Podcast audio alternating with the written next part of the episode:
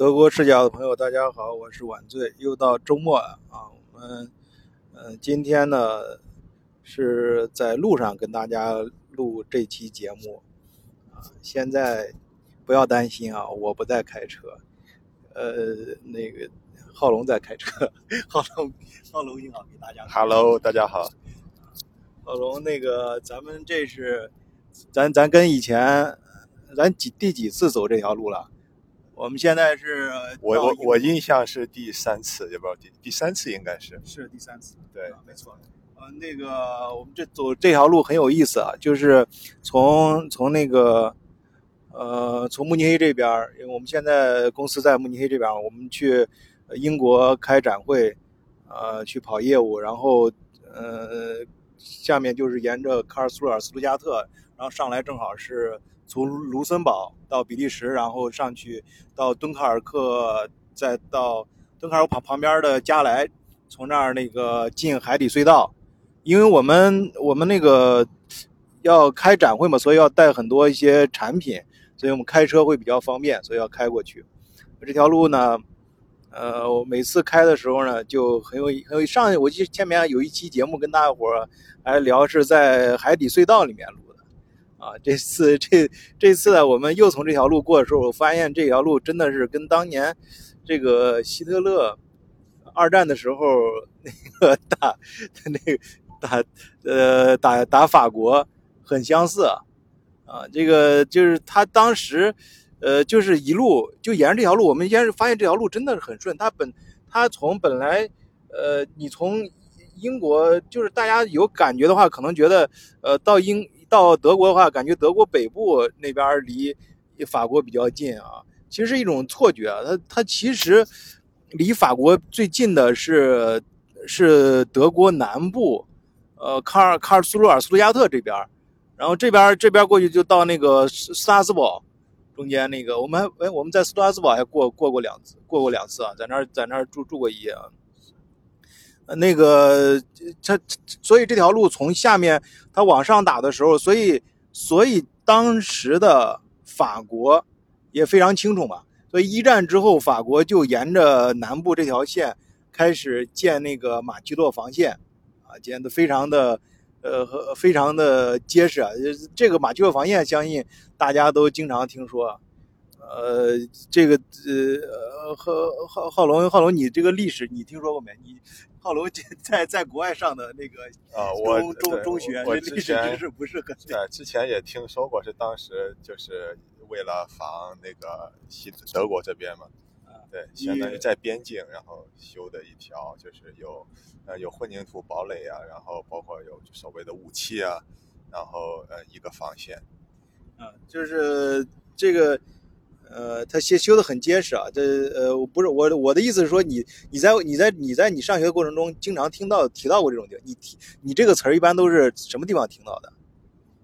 啊，这个。课本上我实在记不太清具体，就没学过是吧？课本上记不清，那个时间有点久了。呃，但是就是说你平时就是好比你就是呃呃课外就是看各种呃资料啊，或者纪录片呀，肯定还是呃有涉猎过这方面的内容嘛。所以说听起来并不是很陌生。其其实就是好多大家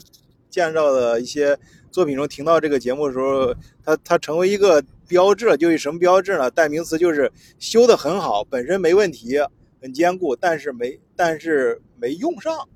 哎，就成个马基诺防线啊，就是这个意思。你因为它本身修的确实好啊，它考虑了各种建设元素。你要直接去当年希特勒直接去攻的话，真的你这费好 这个费好大劲儿不不说，你要不真不一定能攻得下来。你攻下来之后，那也损失也非常的惨重。所以说，他就沿着南部这条线啊，离德国就是交界的这个地方，从下面这个到呃卢森堡啊，到呃比利时啊，沿这条线修修修上去，确实是很厉害。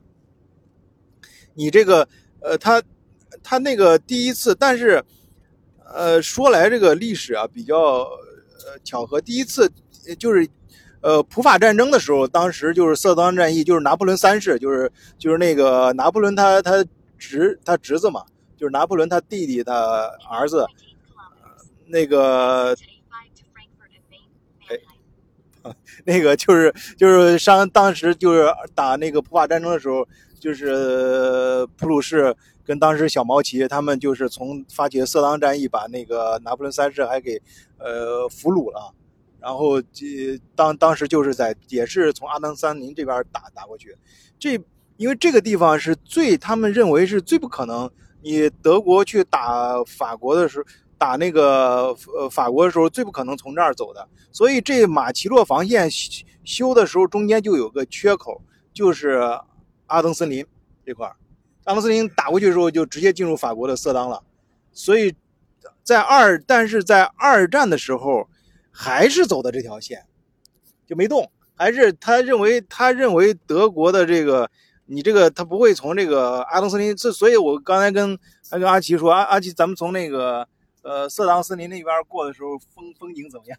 风景很漂亮，真的漂亮，确实漂亮。风景漂亮的意思就是，刚咱跟那个呃中国那个大旅大旅游家那个徐霞客说的呀，呃看山不不喜平，就是越。越不越那个风景好的地方，它地势越不好，对于这种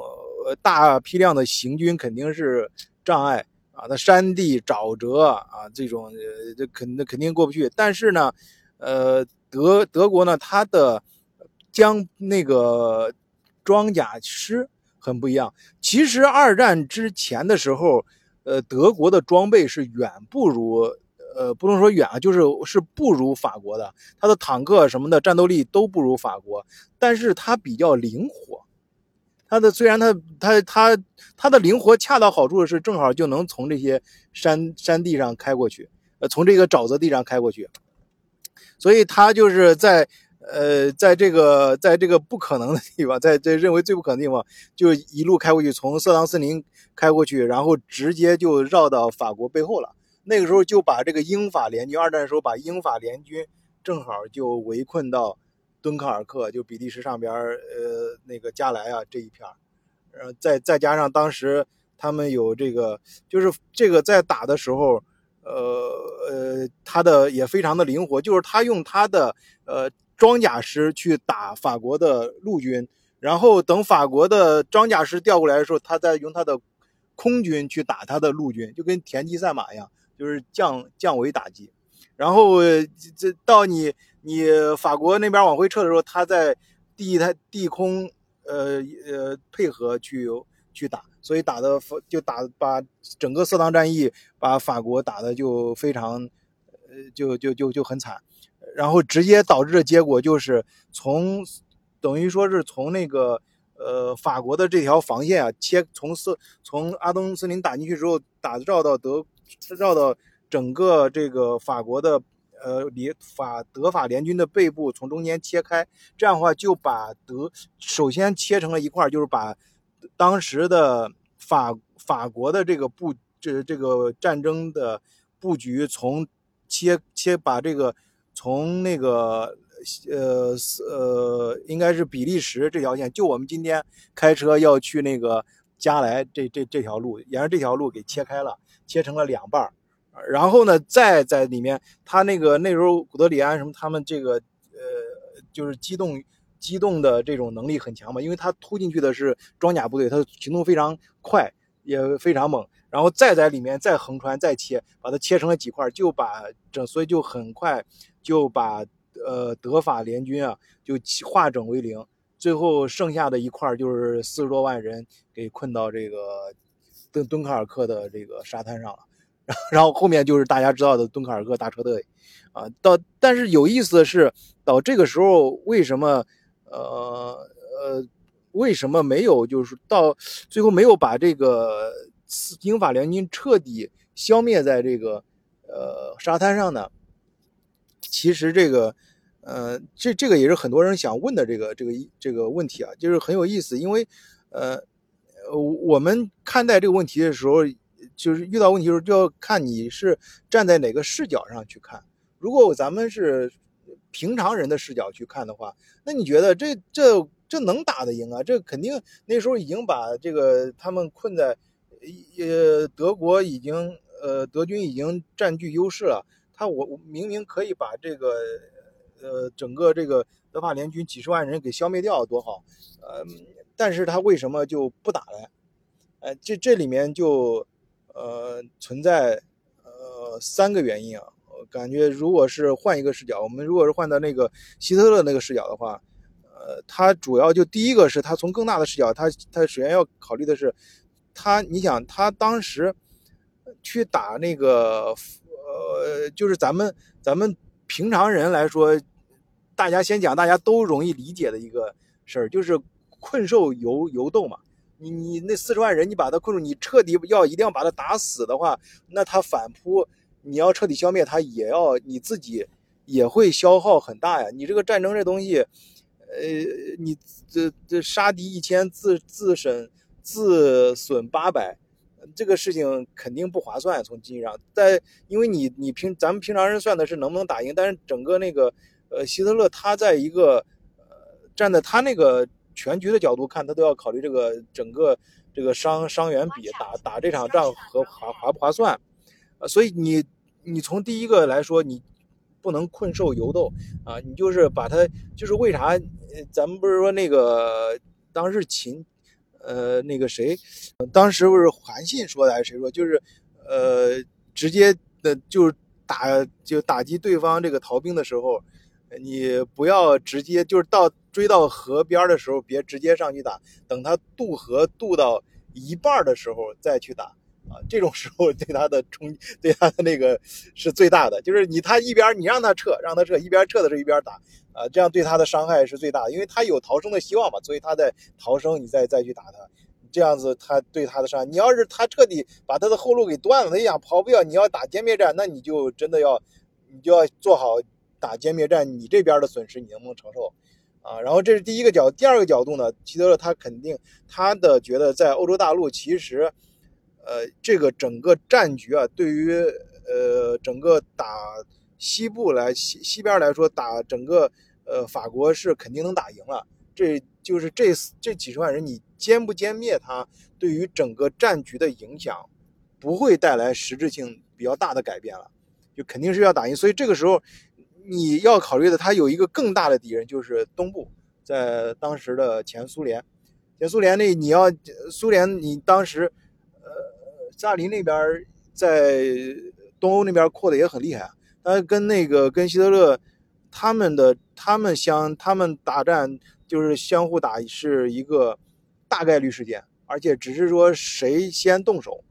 那这个时候他他但是他的大量的呃主力的这种。军力都调到法国这边来了，那相对来说东部那边就很空虚。那这个时候他就不想消耗太多的，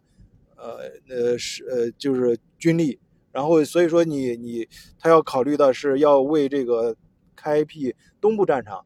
留下一点儿嗯这个实力兵力。然后第四还有一个更深的角度是，呃他觉得呃跟英国。啊，就是英国这边去打的话，其实英国他是，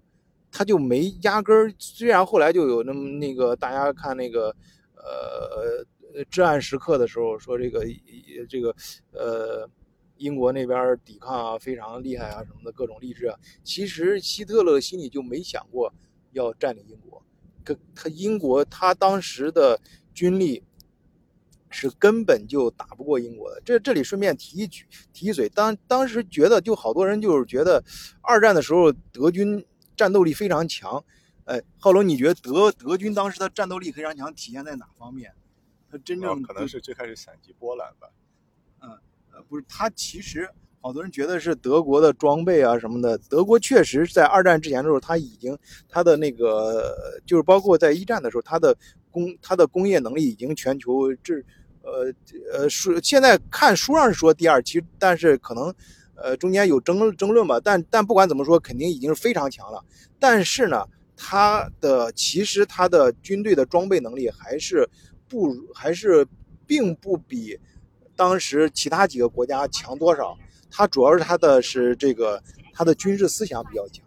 因为他一战的时候，他打入了非常的，他们经过深刻的反思嘛，要重新拾回德呃普鲁士的这种战战时，呃就是军队这个战斗指挥的思想，要发挥呃每一个战斗单元的灵活性，就是上级给下级布置任务的时候是任务引导型，就是我告诉你要完成什么战略目标，完成目的是吧？你至于你怎么完成那是你的事儿。所以下面的人的这个机动能力非常强。所以他整个再去二战的时候，再加上这个希特勒，他他这个煽动能力很强嘛，把这个每一个士兵的这个洗脑也非常到位。所以所以二战中每一个就是德军每一个呃人的就是战斗单元，就是一个小战斗单元，包括每个士兵他的战斗力都是非常强的。所以在二战中你很少见到，几乎没有，就是说一对一跟德军打的时候是一对一打的。就是你能够十比一就已经算是很强了。就是你，你跟德德军当二战的时候，你其他国家的军队跟跟德军对峙的时候，你用十个十个人打德军的一个人，你能打赢，你就已已经算是非常厉害了。一跟跟德军打一比一，就是人家德军有十个人，你这边也有十个人去打，几乎是不可能的打赢。几乎几乎没有，就二战的时候，所以德军他他的战斗力不是体现在的专章，呃呃那个装备上，当然是一方面，更体现在他把每个人，就是小到每一个士兵，到每一个每一个连、每一个排、每一个每一个小纵队，他们的这个战斗的积极性彻底给呃调动起来啊，彻底激发出来，这这是这是整个那个二战中德军他。之所以厉害，厉害的点，呃，所以我们回来再说啊。二战时候，其实，呃，希特勒他脑脑子还是很清醒的，他他知道他这个战斗力虽然很强，但是你整个他的装备啊、他的物资呀、还有战力啊，他是是根本不支持他能够占领整个英国，或者说把英国给打下来的。他他海军根本，他海军和空军根本就达不到这个力量，所以他就。他后来后来的其其实后来那个敦刻尔克的一个战战争结果呢，也也反我我个人觉得啊，其实也反馈了希特勒他当时的决定是正确的。他们因为希特他当时把这个虽然让这个几十万人就有一部分人撤走了之后，他留下的那个战略物资啊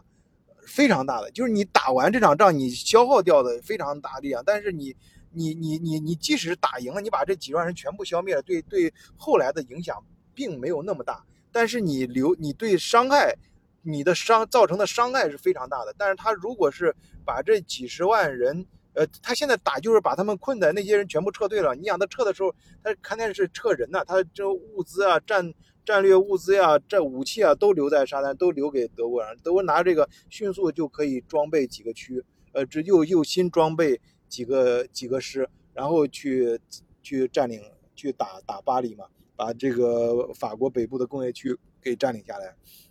好，哎，这个差不多，这这事儿差不多说完了啊，就正好这会儿也不怎么堵车了。我看浩龙到到点了，就有点困了，我该我换过来开。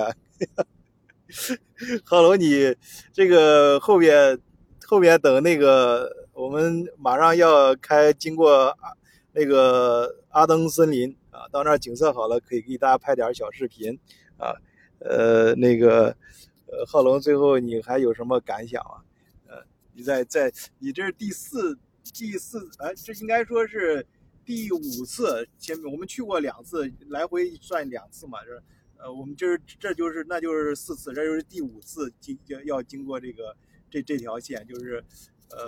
呃。敦刻尔克一路开到敦刻尔克，呃，跟加莱啊，就是这这条线有什么感感感感想？嗯，反正就是从呃，就是西欧这边就是横穿过去嘛，就是觉得就这方面可能就是，嗯，基建什么还是不错。哦，基建啊，就是看他们那个那个就是在卢森堡，呃，经过卢森堡的时候，那边高速上面全都是呃路路路路灯。晚上路灯都会亮，就高速上路路路全是路路路灯，啊，它那个真的很厉害，而且它不像有的地方，有的地方我们有些地方经为了省电是隔一个隔一个灯亮一个，它那个全亮，对，然后比利时基本也差不多，比利时也差不多，比利时也不错，对，就那一块儿就是你别说那这一条线，就当年很难，这很有意思啊，当年你要说这都是打仗的地方，在那儿修建的这种。